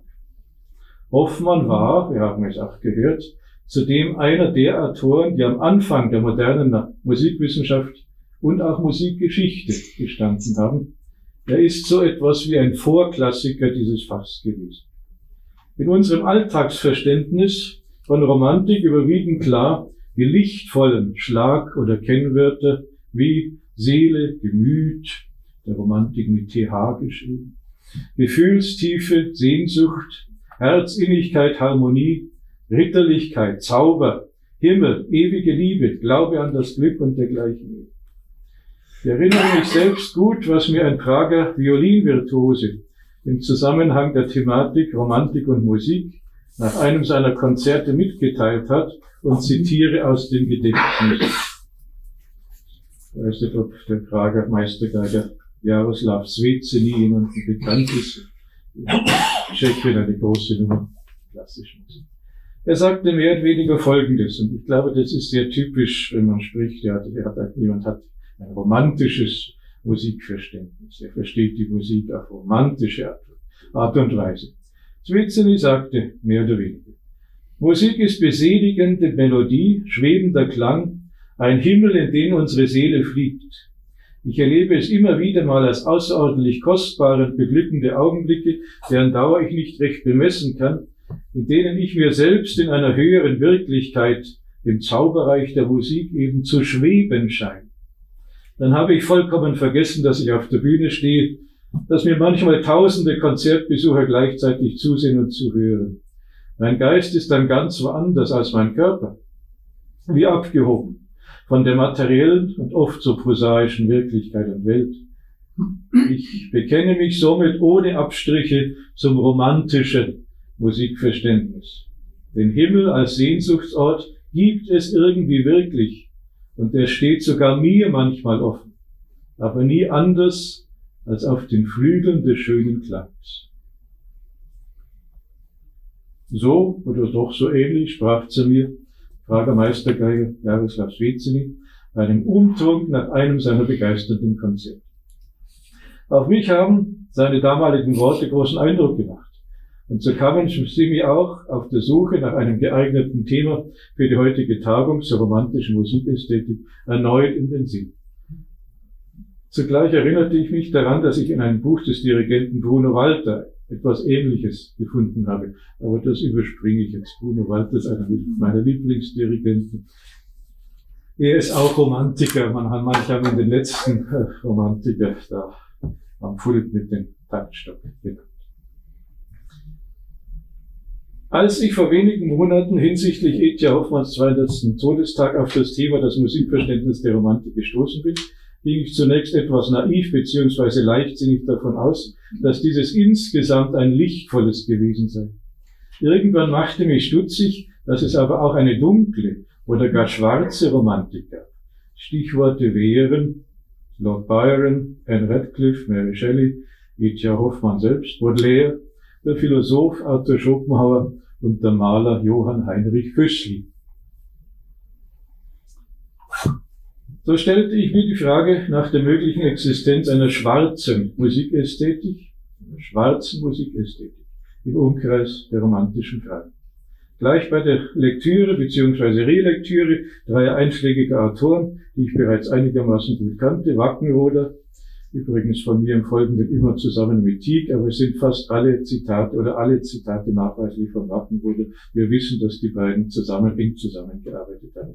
Ich habe jetzt nur aus Zeitgründen immer und Tieck weggelassen. Wackenroder, Hoffmann und Schopenhauer. Hier bin ich sehr schnell fündig geworden. Musik scheint für dieses Dreigestirn nicht ausschließlich ein helles Tor nach oben zum Himmel hin aufzuschließen, sondern auch ein anderes, dunkles, ein solches, das sozusagen zum Orkus hinabführt. Orkus, das ist ein Wort von, von E.T. Hoffmann in. Damit erweist sich auch ein Hauptgedanke Thomas Manns in seinem Roman Dr. Faustus als bereits in der romantischen Musiktheorie grundgelegt. Diese Unterwelt oder Hölle ist für die drei genannten allerdings eine jeweils etwas andere gewesen. Mann spricht etwa, ich habe das ja kurz, kurz notiert, kleine Fußnote, im Dr. Faustus äh, wörtlich von dem Pandemonium der Töne wie auch von der engen Nachbarschaft von Ästhetizismus und schrecklicher Barbarei. Erstens. Das schreckliche moralische Leiden an der Musik bei Wilhelm Heinrich Wagnerroth. Das Schöne ist nichts als der schrecklichen Anfang, den wir gerade noch ertragen. So hat Rainer Maria Rilke in seiner ersten Duineser Elegie den Grundgedanken formuliert, den wir, auf die Schönheit der Musik gemünzt, sinngemäß auch bei Wackenrode finden können. Auch bei Hoffmann und Schoppen. Mit Musik beschäftigt sich Wilhelm Heinrich Wackenroder 1773 bis 1798, vor allem in der letzten Geschichte der Herzensergießungen eines kunstliebenden Klosterbruders, die mit das merkwürdige musikalische Leben des Tonkünstlers Josef Berlinger betitelt ist. Aber auch in Berlingers Brief an einen Pater gegen Ende der Fantasien über die Kunst.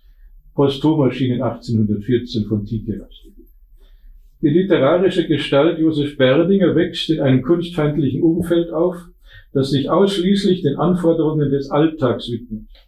Sein Vater nach dem Tod von Josefs Mutter, für Josef und seine fünf Schwestern allein verantwortlich, hat Mühe, die Familie mit seinen knapp bemessenen Verdienst durchzubringen. Auch Josef wäre von seinem Vater für den Beruf des Arztes bestimmt gewesen. Fällt mir gerade auf, ich übrigens auch von meinem Vater. Ich habe mich auch gedrückt, aber das ist, ja, kommt bisschen spontan. Doch er flieht vor der moralischen Verpflichtung und dem eher prosaischen Leben in eine Welt der Fantasie, die er im Anhören und später Komponieren von Musik findet. Als Josefs Vater ihn zur ärztlichen Ausbildung geradezu zwingen will, entzieht er sich, Josef, in die benachbarte Bischofsstadt zu einem Verwandten, der ihm die Ausbildung zum Musiker ermöglicht. Obwohl Josef hier schließlich sogar Kapellmeister wird, ist er dennoch weit davon entfernt, glücklich zu sein. Seine Kompositionen haben eigentlich nicht die Wirkung, die er erhoffte. Derselbe ist zutiefst berührt, schwebt in einer anderen Welt und hin und her geworfen und äh, stundenlang noch ganz geschafft, nachdem er sein Meisterwerk gehört hat. Und die anderen plaudern dazwischen, haben das eher so als gesellschaftliches Ereignis oder höhere gehobene Unterhaltung so etwas. Das macht ihn da ganz krank. Kurz nach einem endlich doch auch einmal befriedigenden Konzert, er bekommt, das ist auch ganz interessant, weniger Applaus als sonst, sonst immer stürmischen, aber er empfindet diesen geringeren als irgendwie nachdenkliche und aus einer tieferen Seelenstimmung hervorkommen. Noch. Kurz nach einem endlich doch einmal befriedigenden Konzert wird Josef unversehens an das Sterbebett seines Vaters geholt. Der Sohn versöhnt sich mit diesem, aber ein ihn daraufhin überwältigender Schmerz über die eigene relative Nutzlosigkeit, der Vater war hilfreicher, praktischer Arzt, Ernährer einer großen Familie, überwältigt ihn. Die wiedergefundene Liebe zu seinem Vater kehrt seine ursprünglich ästhetische, vielleicht auch ästhetizistische Denkweise in eine moralische um, in eine moralisch-religiöse. Er glaubt zu verstehen, dass dieser gute und unermüdliche Mann ein zwar ärmliches, aber sinnvolles und wichtiger, gottgefälliges Leben geführt haben. Berlinger selbst beginnt dagegen am prinzipiellen Wert der Kunst und insbesondere der Musik zu zweifeln, ja zu verzweifeln. Berlinger komponiert dennoch weiter. Es gelingt ihm nun eine überaus beeindruckende Passionsmusik. Zunächst hatte er das Gefühl, er könne in diesem Zustand gar nicht mehr komponieren. Doch dann erhebt er sich über seine spezifisch eigenen Emotionen in ein höheres Reich. Er reißt, Zitat, sich mit aller Gewalt auf und streckt mit dem heißesten Verlangen die Arme dem Himmel entgegen. Zitat Ende. Berlinger gelingt es zum ersten Mal, seine eigene beschränkte Existenz schöpferisch zu transzendieren. In seinem starken Leiden überschreitet er seine individuellen Grenzen und gewinnt Zugang zu einer anderen, irgendwie objektiv und spürbar höheren Welt. Jetzt rächt sich, dass ich den Teil über Bruno Walter weggelassen habe, nämlich genau das beschreibt er, das Musik. Also er hat zunächst als hochbegabter junger Mann, Klaviervirtuose sehr früh, er sagte zunächst war für Musik für ihn eine Art von Selbstgenuss. Er genoss es, wie wunderbar er das spielen kann. Dann war er beeindruckt äh, von der Größe einiger musikalischer Werke und war ganz verstummt.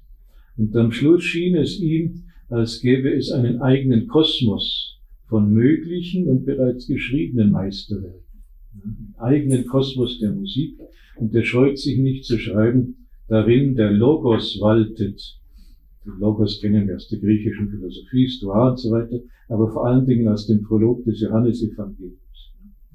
Im Anfang war das Wort, das heißt im Griechischen der Logos ein eigener Kosmos, in dem der Logos waltet.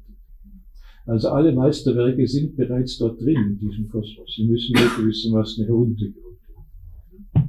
Und was kein Meisterwerk ist, ist eben deswegen es da oben nicht festgesetzt. Als Art ewige Idee in die Richtung tendiert.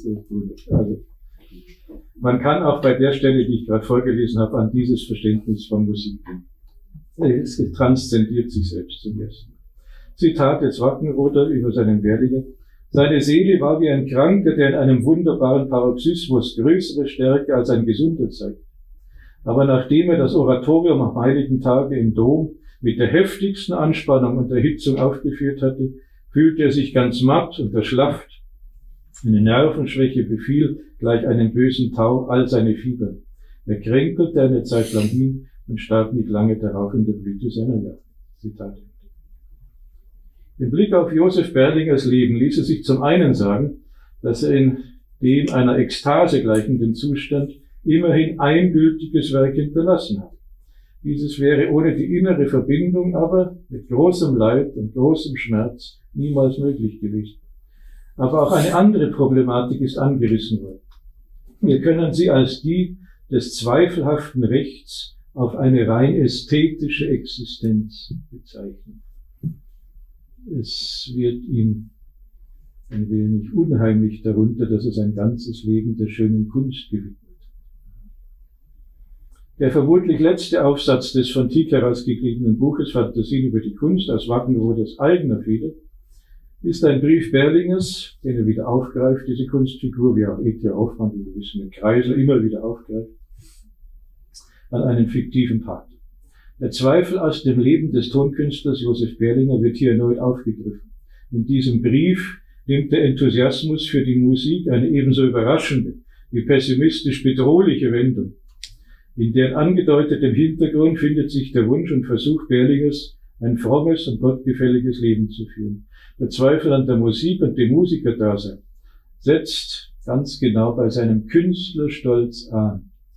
Die gefühlte Berufung zum Künstler hat zur Folge, dass er auf die allermeisten anderen Menschen geringschätzig herabschaut auf die Erhöhung der Musik und Kunst zur Religion in seiner Jugendzeit. Das ist ganz klar das Thema des Klosterbruders, die Erhöhung der Musik und Kunst insgesamt, auch die Malerei, besonders Raphael, zur Religion. Auf die Erhöhung folgt das harte Verdikt, wörtlich, vom musikalischen Götzendienst. Explizit klagt Berlinger seinen eigenen Ästhetizismus als frevelhaft an. Zitat. Die Kunst ist ein täuschender, trügelicher Aberglaube. Wir meinen in ihr die letzte innerste Menschheit selbst vor uns zu haben. Und doch schiebt sie uns immer nur ein schönes Werk eines Menschen unter, worin alle die eigensüchtigen, sich selber genügenden Gedanken und Empfindungen abgesetzt sind, die in der tätigen Welt unfruchtbar und unwirksam bleiben. Und ich blöder achte dieses Werk höher als den Menschen selbst den ja Gott gemacht hat. Aber auch daran bestand der hauptsächliche äh, sündhafte Irrtum Berlingers. Über die Liebe zur Musik hat er die Menschen, seinen notleidenden Vater zumal aus den Augen verloren und beinahe ganz vergessen. Seine künstlerische Existenz und der damit verbundene Ästhetizismus gehen zu Lasten seiner natürlichen Menschlichkeit und Mitmenschlichkeit, zu Lasten seiner gelebten Humanität, könnte man sagen. Zitat. Und wenn mir nun der Anblick des Jammers in den Weg tritt und Hilfe fordert, wenn leidende Menschen, Väter, Mütter und Kinder dicht vor mir stehen, die zusammen weinen und die Hände ringen und heftiglich schreien vor Schmerz, das sind freilich keine schönen Akkorde.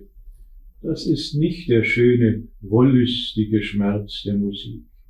Das sind wirklich herzzerreißende Töne und das verweichlichte Künstlergemüt, Künstlergemüt gerät in Angst, weiß nicht zu antworten, schämt sich aber auch zu fliehen und hat zu retten keinerlei Kraft. Zitat Ende. Über ein Jahrhundert vor Thomas Mann formuliert Wagner hiermit die Problematik dessen, der über sein Vergrabensein in der Kunst unfähig geworden ist, natürlich zu empfinden, der durch die Kunst für das sittliche gute Leben verdorben wurde und der schließlich wie Adrian Leverkühn, den Held in Dr. Faustus, der schließlich, wie später Adrian Leverkühn, schmerzlich darum weiß, dass er das Wertvollste vielleicht geopfert hat, um seine Kunst willen. Innere Zerrissenheit, nihilistischer Gleichmut und der Mangel an natürlich herzlicher Mitmenschlichkeit verbinden Berlinger mit Leverkühn. Nochmals Wackenroder über Berlinger beziehungsweise Berlinger, das ist Brief der Fiktive von Berlinger, von Wackenroder, wie wir wissen, geschrieben. Das ist's, dass die Kunst die menschlichen Gefühle, die vormals fest auf der Seele gewachsen sind, verwegen aus den heiligsten Tiefen den mütterlichen Boden entreißt und mit den entrissenen, künstlich zugerichteten Gefühlen frevelhaften musikalischen Handel und Gewerbe treibt und die ursprüngliche Natur des Menschen damit verscherzt. Das ist, dass der Künstler zum Schauspieler wird, der jedes Leben als Rolle betrachtet, der seine Bühne für die echte Muster- und Normwelt hält, für den dichten Kern der Welt und das gemeine, wirkliche Leben nur für eine elende zusammengeflickte Nachahmung, für die schlechte, umschließende, hässliche Schale anzieht. Das Gemeine heißt es nicht, dass es irgendwie gemein ist, niederträchtig, sondern das allgemeine. Nur eine Schale ohne Wert. Während sich der Künstler aus dem Nektar des Inneren sich dieses Vorrecht heraus. Das Schöne hat sich für Berlinger, wohl auch für Wackenroder, als ein bloßer Anfang erwiesen. Als Anfang eines sittlich Schlechten oder gar Schrecklichen. Zweiter Abschnitt. Erlauben Sie, wenn ich dezent auf die Uhr schaue. Den dritten lasse ich dann vielleicht. Das schreckliche psychische Leid an der Musik bei E.T.A. Hoffmann. Die Bedeutung der Musik für Hoffmann wird schon durch die Änderung seines dritten Vornamens von Ernst Theodor Wilhelm in Ernst Amadeus im Jahre 1805 deutlich, die seiner bekannten schrankenlosen Verehrung für Mozart geschuldet ist. Wir haben ja, glaube ich, vorhin schon einiges gehört, auch mit dieser Begegnung mit der Donna Übrigens ist mir aufgefallen, ich bin jetzt selber nicht großer Musik, sehr großer Musiklieber, habe aber keinen Kenner. Aber es ist mir oft aufgefallen, manchmal stelle ich so naive Fragen, die sich ein Wissenschaftler natürlich nicht zu stellen kann. Äh, was ist denn deine oder ihre Lieblingsoper? Und für erstaunlich oft habe ich Don Giovanni gewählt nicht mein Ehrgeiz dagegen etwas einzuwenden, vermutlich auch mein. Aber mich fragt da niemand. Entschuldigung, ich fahre fort. Auch Hoffmann kennt die helle oder lichte Musikästhetik und hat auch selbst zu ihr beigetragen. Hier ein Beispiel, Zitat Hoffmann. Keine Kunst, glaube ich, geht so rein aus der inneren Vergeistigung des Menschen hervor. Keine Kunst bedarf so einzig rein geistiger, ätherischer Mittel als die Musik. Die Ahnung des Höchsten und Heiligsten, der geistigen Macht, die den Lebensfunken in der ganzen Natur entzündet, spricht sich hörbar aus im Ton und wird so Musik, Gesang, der Ausdruck der höchsten Fülle des Daseins, wird so, staunen Sie, Hofmann ging nie in die Kirche, Schöpferlob. Schöpferlob. Aus dem Aufsatz Alte Neue Kirchenmusik.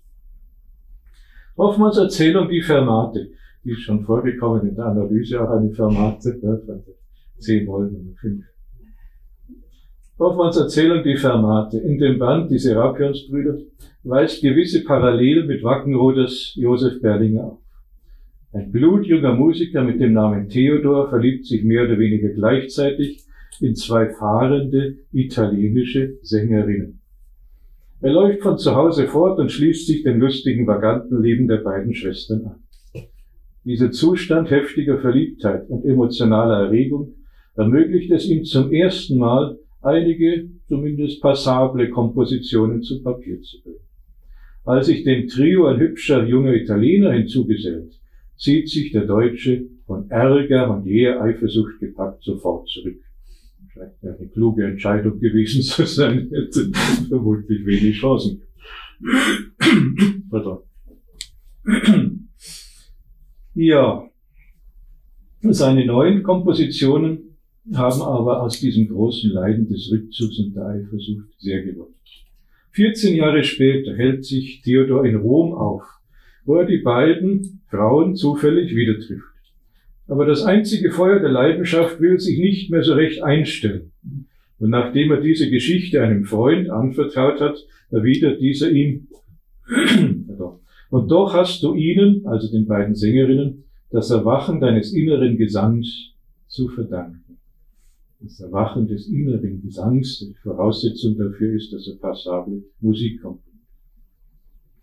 Es folgt eine Textpassage, die uns einigen Aufschluss über Etja Hoffmanns Musikverständnis gewährt und die ich ihrer diesbezüglichen Bedeutung wegen nun in extenso zitieren möchte. Allerdings, erwiderte Theodor, er stimmt ihm zu, Freund. Und eine Menge guter Melodien dazu.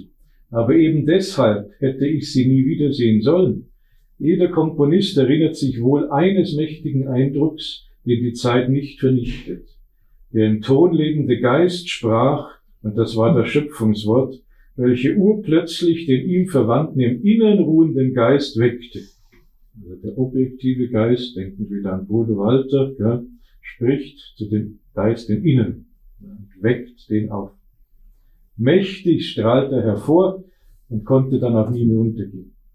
Mag der Jüngling sich heftig bewegen in Liebesqual und Verzweiflung, wenn die holde Zauberin von ihm geschieden, ihre Gestalt, ihre Gestalt, die holde Zauberin, das ist eine von den beiden Lehnerinnen, beide, ihre Gestalt wird ein himmelherrlicher Ton und der lebt fort in ewiger Jugendfülle und Schönheit in ihm. Und aus ihm werden die Melodien geboren, die nur sie und wieder nur sie, die verinnerlichte Gestalt, die weibliche Zauberin, sind oder ist. Wie Josef Berlinger, so, ver so verhalfen auch Theodor heftige Qualen, Verzweiflung zu einem Hinauswachsen über sich selbst.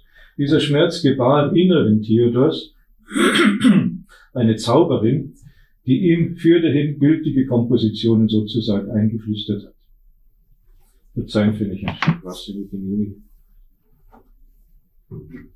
Wenn es so schwül ist, beschlagen sich bei mir immer die Stimmbänder. Vielleicht hätte ich doch Arzt werden sollen, hätte ich mich selbst kuriert.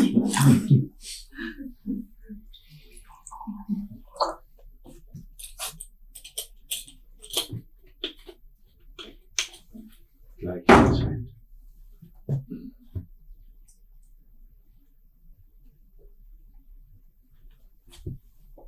Ja. ja, wird etwas besser. Ja, Hoffmanns Erzählung Die Fermate dürfte einen autobiografischen Hintergrund aufweisen.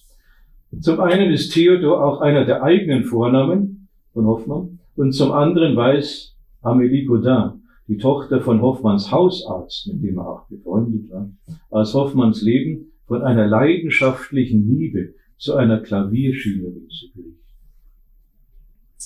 Amélie Godin erinnert sich. Das junge Mädchen, Julia Mark, übrigens die Großmutter von diesem Maler Franz Mark, eine Tochter aus Bamberger gutem Hause, der Hoffmann Unterricht erteilte, verehrte den Lehrer, ohne sich träumen zu lassen, dass der Verheiratete ihr ältlich erscheinende mit verliebter Liebe für sie schwärmt. Sie war durchaus kindlich und natürlich, ein hübsches, freundliches Wesen, einerlei, Sie war dazu ersehen, dem Genius die Flügel zu heben und zu stärken. In dieser Zeit seiner heißen Hingenommenheit entstand der Plan zur Hoffmannsoper Undine. Oder Undine, ich weiß nicht, wie es korrekt sagt.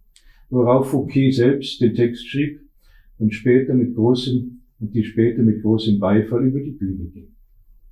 Es war durchaus ähm, eine Oper, die Gefallen gefunden hat. weil Sie wäre vielleicht noch länger gespielt worden, aber alle Bühnenbilder sind abgebrannt. Die schönen Schindlerschen, die wir gesehen haben. Aus dieser Zeit, ich lese weiter aus den Jugenderinnerungen Erinnerungen dieser Amelie Godin, aus dieser Zeit spinnt sich der blitzende Faden, welcher durch die meisten seiner, also Hoffmann späteren Schriften geht, der namentlich in den Fantasiestücken in Calos Manier den Kreislerianern und den Serapionsbrüdern zur stark klingenden Seite wird. Die hat doch gut formulieren können, Frau Kutter. Noch einmal aus den Jugenderinnerungen.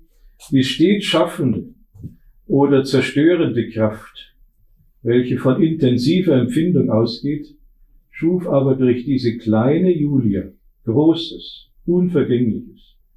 Die Leidenschaft, welche Hoffmann durchglühte, alle seine Fähigkeiten steigerte, ihn endlich tief erschütterte und zu Boden warf, ist seinen Fantasien das fruchtbare Feld geworden, dem herrlichstes entwuchs. Das hier genannte Untergehen in einem Strom von Melodien ist indessen wieder den ersten Augenschein ambivalent zu verstehen. Als höchste Seligkeit, aber auch als ein hineingerissen werden in einen Strudel der Verzweiflung, ja des Wahnsinns. Der hauptsächliche Grund für Hoffmanns oder vielleicht auch Kreislers, aber ich glaube, haben Sie nicht äh, sein alter Ego, literarisches alter Ego genannt vor einer halben Stunde. Sowohl als auch vermutlich. Ja, noch einmal. Der hauptsächliche Grund für seine, also Kreislers wie Hoffmanns, attackenhafte Verzweiflung besteht in der gewaltigen Diskrepanz zwischen seiner prosaischen Existenz, Jurist, und seiner poetischen Sehnsucht. Die Schönheit, Idealität und Lieblichkeit der Tagträume und inneren Gesichter des Musikers kontrastiert immer wieder derart schmerzlich mit der Hässlichkeit, Banalität oder gar Schrecklichkeit seiner äußeren Verhältnisse und Wirklichkeiten, dass der solche Art gefolterte Geist Kreislers Hoffmanns sich immer mehr in den Wahnsinn zu retten sucht.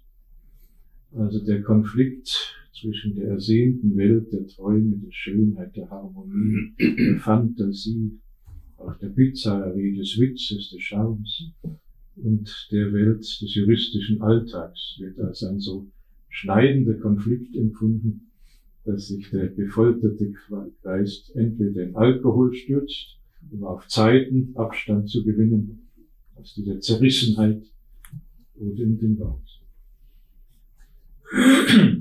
In dem Abschnitt Kreislers musikalisch-poetische Club, Club der Kreislerianer wird der Leser Zeuge, wie Hoffmanns literarisches alter Ego beim Vorspielen einiger Akkorde auf dem Piano mit eigensinnigen, den Freunden mitgeteilten Assoziationen in einen Zustand des Irreseins abzudriften droht. Dieser sehr moderne Text von Thomas Bernhard von einem Expressionist. Ich zitiere Hoffmann. C-Dur Terz Akkord, fortissimo. Und dann kommentiert er schlägt, der Kreisel schlägt Akkorde an und äh, kommentiert das im engen Freundeskreis. C-Dur Terz. Aber in toller wilder Lust lasst uns über den offenen Gräbern tanzen. Lasst uns jauchzen. Wie da unten hören es nicht. Heißer, heißer. Tanz und Jubel. Der Teufel zieht ein mit Pauken und Trompeten. C-Moll-Akkorde, fortissimo, hintereinander fort. Kennt ihr ihn nicht? Kennt ihr ihn nicht? Seht, er greift mit glühender Kralle nach meinem Herzen. Er maskiert sich in allerlei tolle Fratzen als Freijäger, Konzertmeister, Wurmdoktor. Er schmeißt mir Lichtscheren in die Seiten, damit ich nur nicht spielen kann. Kreisler, Kreisler, raff dich auf. Aber siehst du es lauern, das bleich, bleiche Gespenst mit den rotfunkelnden Augen, die krallichten Knochenfäuste aus dem zerrissenen Mantel nach dir ausstrecken, die Strohkrone auf den kahlen, glatten Schädel schüttelt. Tief aus Wien. Es ist der Wahnsinn. Johannes, halte dich tapfer. Lass ab von mir. Ich will auch artig sein. Teufel, der Teufel sei ein galanto uomo von den feinsten Sitten. Oniswa qui mal y pense. Ich verfluche den Gesang, verfluche die Musik. Ich lecke dir die Füße, wie der trunkene Kaliber, wie der Shakespeare. Nur löse mich von dieser Qual. Also man als Leser, Leserin wird man hineingezogen in einen Wahnsinnsanfall, in eine Irrsinnattacke dieses, dieses. Der eine macht dann schnell das Licht an, der Freund, dass er sich und alle reden ihm gut zu und dann geht's wieder so einigermaßen gut weiter. Beim Punsch löst sich das dann alles wieder. Gegen Ende der Kreislerianer setzt diesem Kreisler, der Wahnsinn immer merklicher zu. Schließlich ist über den doch etwas exaltierten Musiker zu erfahren, ich zitiere, Schon lange galt der arme Johannes allgemein für wahnsinnig und in der Tat stach auch sein ganzes Tun und Treiben, vorzüglich sein Leben in der Kunst, so grell gegen alles ab, was vernünftig und schicklich heißt, dass an der inneren Zerrüttung seines Geistes kaum noch zu zweifeln war. Es ist tragisch, wie dieses Schicksal dann einen glühenden Hoffmannianer, begnadeten Komponisten Robert Schumann dann tatsächlich widerfahren ist. Also Hoffmann konnte es wohl noch abwenden, gerade so manchmal. Aber bei Schumann, ja. Unschwer, unschwer wären solche Hoffmann-Zitate welche die dünne und rissige Borderline zwischen musikalischer Hochbegabung und Wahnsinn thematisieren, zu vermehren. Hier möge es allerdings bei der Feststellung sein Bewenden haben, dass sich durchaus auch bei Hoffmann schwarze Musikästhetik finden lässt. Also was die Romantiker beschreiben als die Himmelsleiter, nach oben führt die Musik, führt auch ein bisschen in den Orkus. Beides. Ja, jetzt habe ich noch einen ganzen Abschnitt. Ich werde vielleicht in eigenen Worten zusammenfassen. Ich schaue ein bisschen auf die Uhr heimlich. Der schreckliche Weltwille als Rückseite des Reichs der Musik bei Arthur Schopenhauer. Im dritten und letzten Abschnitt meines Vortrags wird es nun ein wenig philosophisch. Arthur Schopenhauer 1788 bis 1860, ein Zeitgenosse von Wackenroder und Hoffmann, glaubte aus der Selbstbeobachtung heraus erkannt zu haben, dass seine Vernunft nur selten einmal Herr im eigenen Hause ist, was für einen Philosophen untypisch zu sein scheint, sehr oft weicht oder zumindest folgt diese einem irrationalen Drang, Trieb, Streben, einer Begierde, einem Sehnen oder wie auch immer man diese innere Urkraft auch nennen will. Schopenhauer bezeichnet sie sehr einfach und wenig entgegen der Tradition als den Willen. Er glaubte weiter erkannt zu haben, dass, wovon vor ihm schon einige Denker im Zeitalter des Humanismus und der Renaissance gesprochen hatten, sich der leibliche Mensch zur Gesamtnatur, zu dem All, zum Kosmos, wie der Mikro zum Makrokosmos verhält. Es herrsche hier ein Verhältnis der Analogie.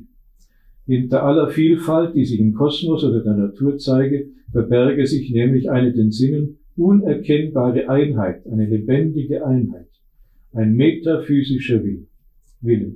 Dieser existiere jenseits von Raum und Zeit. Diese Raum und Zeit stellten keine objektiven Realitäten dar, seien vielmehr, wie auch die Kausalität, lediglich Erkenntnisformen von begrenzten Verstandeswesen, vor allem von uns Menschen. Ich kürze den Text jetzt nur ins Wohlen so ein bisschen ab. Ich fasse noch einmal die Schopenhauerischen Grundgedanken zusammen und dann kurz die Musikästhetik äh, in Nutze zu schildern.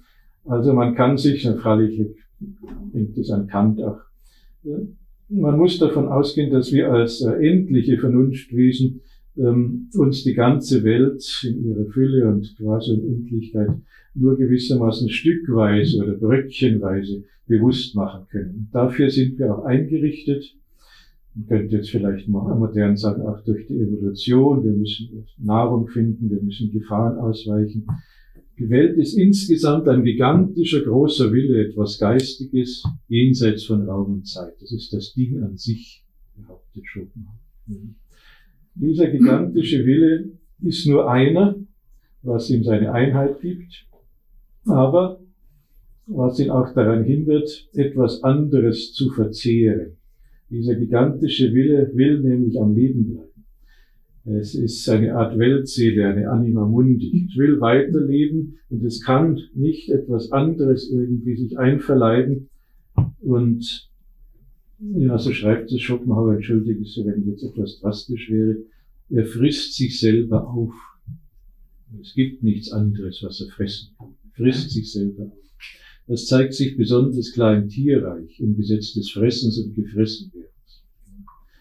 Also es ist eine Art Autokannibalismus. Ich weiß nicht, ob man so ein Wort wagen kann. frisst sich selber auf. Und wir sind zutiefst Wille.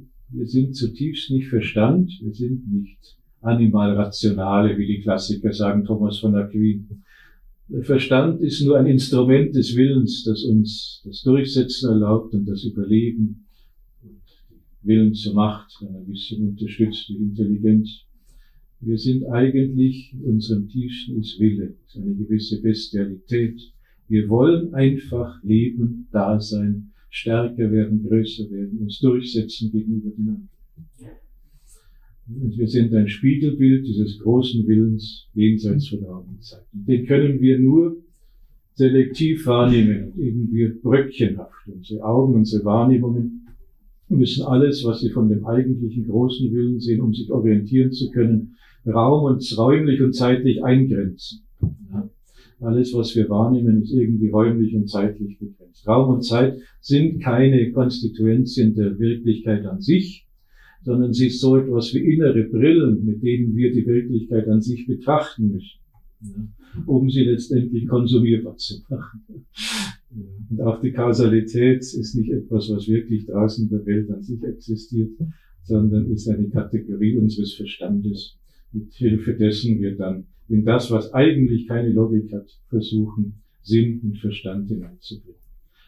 Ja, Schopenhauerianer Auch Theodor Lessing, der sagte, Geschichte, Sinngebung des Sinnlosen, das ist typisch so etwas wie eigentlich die eigentliche Realität ist absurd, wie später die Existenzialisten haben. Ja, also was ist jetzt aber Musik? Ich sage vorher noch ganz kurz, was äh, bildende Kunst ist und auch literarische Kunst. Äh, Schopenhauer hatte zwei Hausgötter äh, in Hatten, könnte man sagen. Eine ist Kant, der andere Platon. Von Kant übernimmt er die Kategorien und Lehre und die Lehre von diesen Anschauungsformen, Raum und Zeit. Und von ähm, Platon übernimmt er die, Idee, die Ideen. Dieser große, gigantische Wille jenseits von Raum und Zeit entfaltet sich selbst in Ideen, zum Beispiel in die Idee der Menschheit. Und ähm, etwa ist der, der Höhepunkt der griechischen, äh, der Höhepunkt der Bildhauerei ist die, ist die griechische Kunst. Ähm, die Idee des Menschen ist da am wunderbarsten wiedergegeben. Ja, zum Beispiel ist das der Höhepunkt. Ähm, die Kunst ist umso größer, die bildende, umso mehr sie, die, umso näher sie den Ideen kommt, dem Ewigen, dem Unvergänglichen. Die Musik aber hat es nicht mit den Ideen zu tun als einzige aller Künste. Sie stürzt sich unmittelbar auf den Willen selbst. Auf diese, auf diese Wolke von in sich verwirbelten Wollen und Begehren und Angst haben und höher kommen wollen und, äh, und gierig sein. Unmittelbar das bildet sie ab. Und zwar das wieder, unmittelbar den Willen in mir selbst, aber da der nur ein Spiegel ist von dem Weltwillen, mittelbar den gesamten Weltwillen, spiegelt sie ab. Aber sie spiegelt ihn auf eine Weise ab, dass wir dieses Schauspiel genießen. Auf die Weise des schönen Klangs, der schönen Harmonie.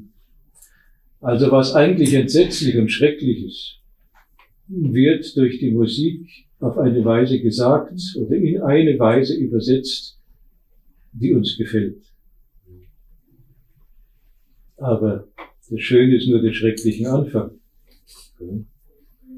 Die Rückseite, die grausame Rückseite, ist der sich selbst zerfleischende autokannibalistische Weltweg.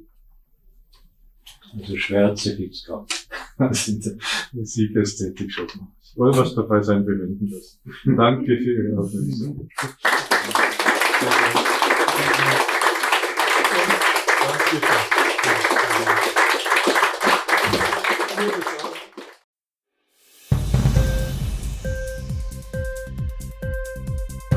Hat dir die Sendung gefallen?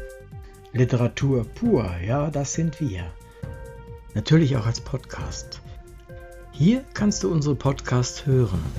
Anchor, Spotify, Apple Podcast, iTunes, Google Podcasts, Radio.de und viele andere mehr.